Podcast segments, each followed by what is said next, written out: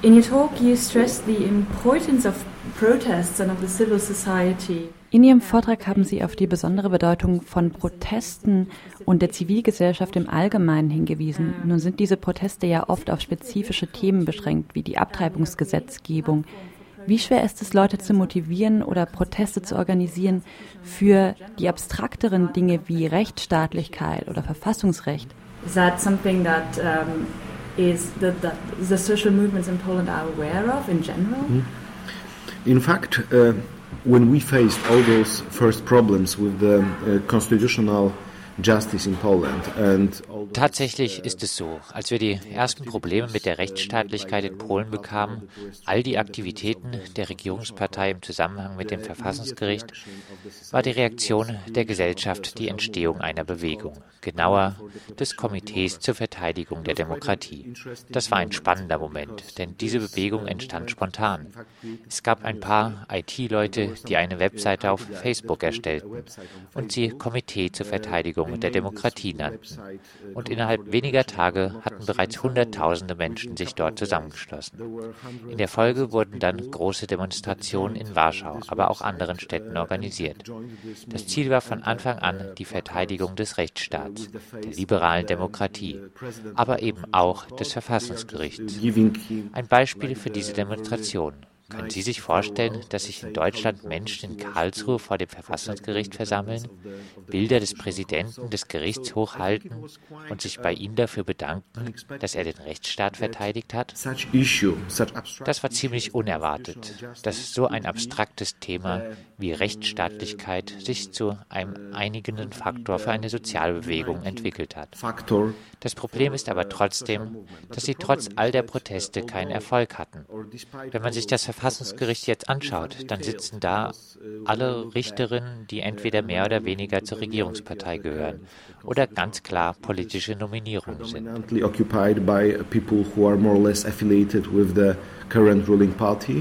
or that were clear political nominees. Das bringt mich jetzt zu Ihrem Amt. Ein Teil dieses Amtes des Menschenrechtsbeauftragten ist es ja, das Justizsystem zu beobachten. Wie hat sich Ihre Arbeit unter der Recht- und Gerechtigkeitsregierung verändert? Or maybe one of the major competences of the ombudsman in Poland is a possibility to bring challenges to the constitutional court. Eine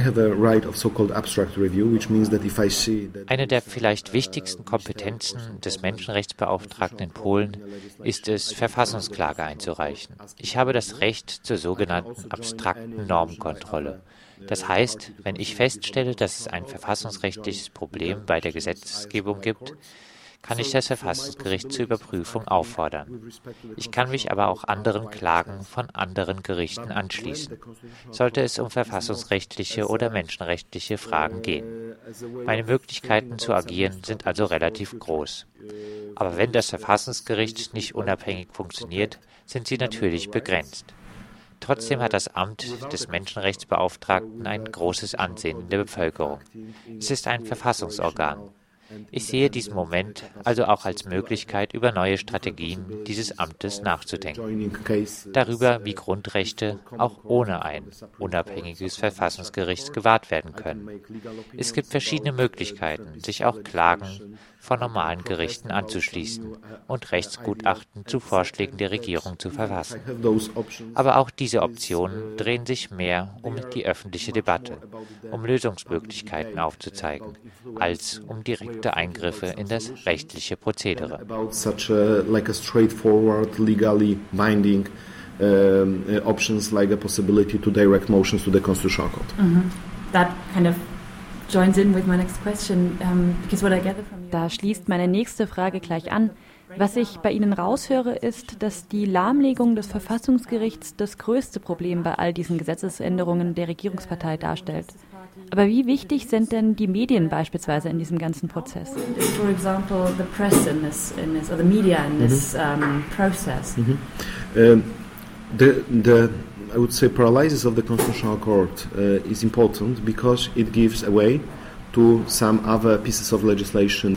So uh, even during last year we had some significant reforms concerning public. Die Lähmung des Verfassungsgerichts ist deshalb wichtig, weil sie andere Gesetzesvorhaben überhaupt erst möglich macht.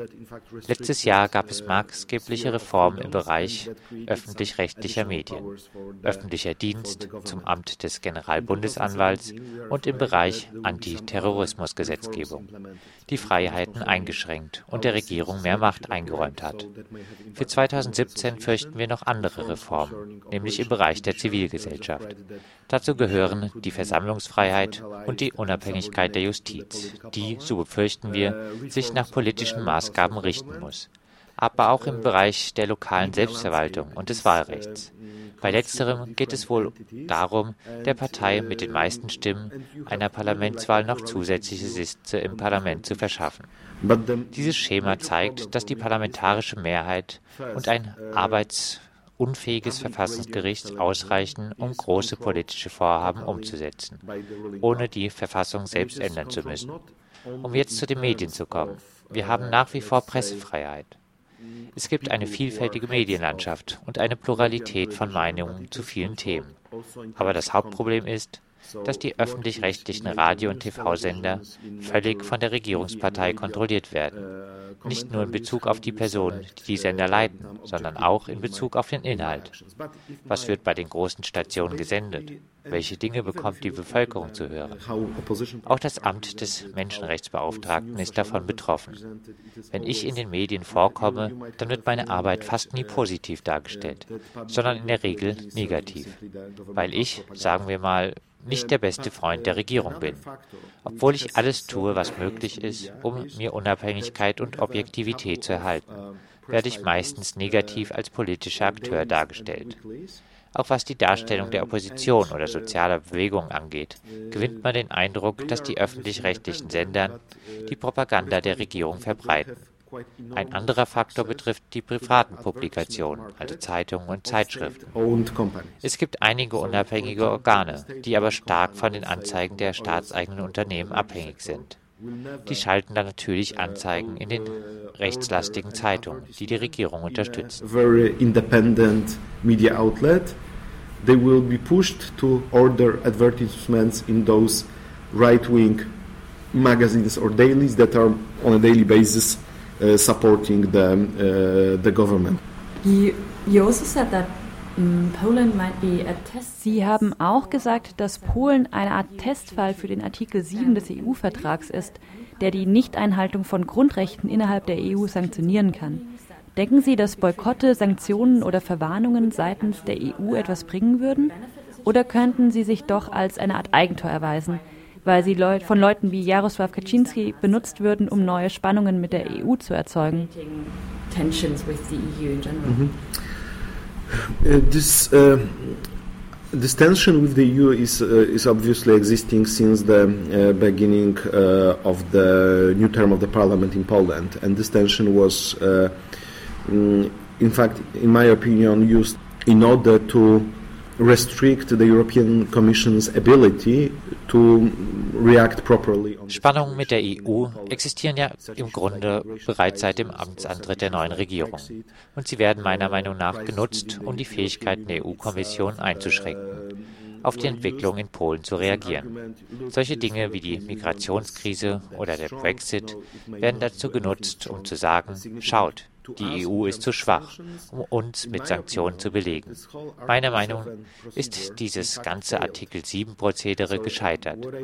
Was ich mit Testfall meinte, ist, dass sich zeigt, dass man enorme Resultate in nur eineinhalb Jahren erreichen kann, ohne dass die EU irgendwie ernsthaft eingreift.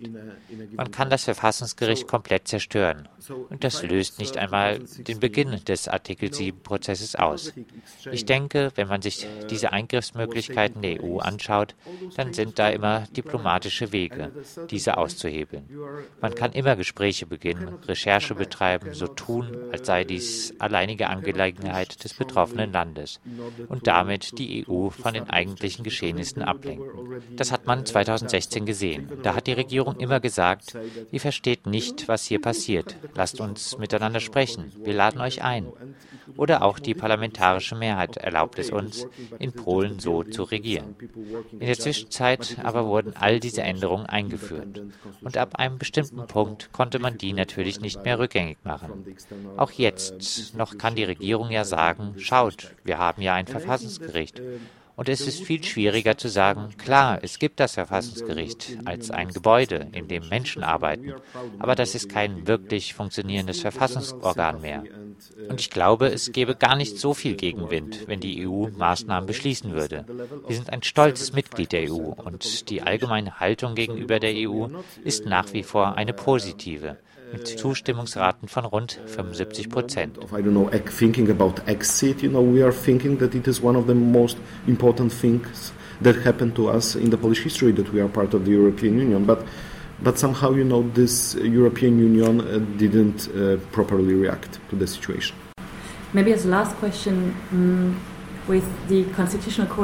Vielleicht als letzte Frage, mit einem letztlich arbeitsunfähigen Verfassungsgericht und den öffentlich-rechtlichen wie privaten Medien unter Druck der Regierung, was wären jetzt die wichtigsten Schritte, die die polnische Zivilgesellschaft unternehmen kann, um sich der Regierungspartei entgegenzustellen? To, to oppose the government and the changes that the government has brought about.